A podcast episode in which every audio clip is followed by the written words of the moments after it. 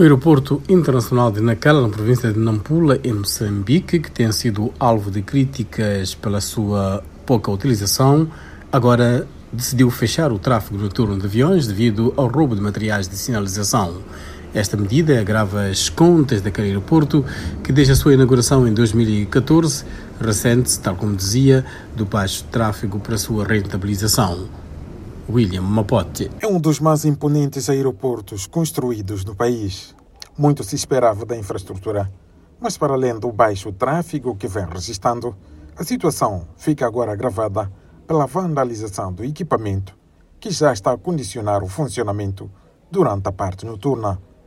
Acácio Tuente é o administrador da empresa. Já não podemos realizar voos noturnos até que ah, os cabos sejam repostos na totalidade. Portanto, tivemos essa consequência infeliz de, de, de paragem de operação noturna no Aeroporto Nacional de Gala por causa do roubo de cabos de luzes de pista. O pouco tráfego que vem se registrando já lançava sinais de alerta nas contas da empresa, que agora batem mais fundo por causa dos efeitos das vandalizações.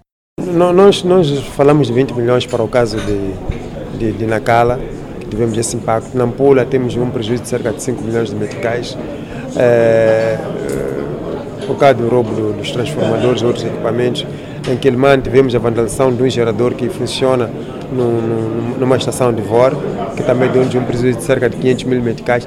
Analistas há muito que defendem que o aeroporto de Nacala, cuja construção contou com o financiamento do BNDES do Brasil, numa dívida que continua mal parada, é um elefante branco. Américo Muxanga, presidente do Conselho de Administração da empresa Aeroportos de Moçambique, reconhece que a infraestrutura está longe das receitas que se projetavam, mas diz que é um projeto viável. Até hoje não tem índices, digamos, de receitas que permitam cobrir aquilo que são os seus custos. Mas se nós formos a ver, muitos dos nossos aeroportos, mesmo aqueles que foram construídos antes da independência, não são rentáveis se nós olharmos a rentabilidade como tal.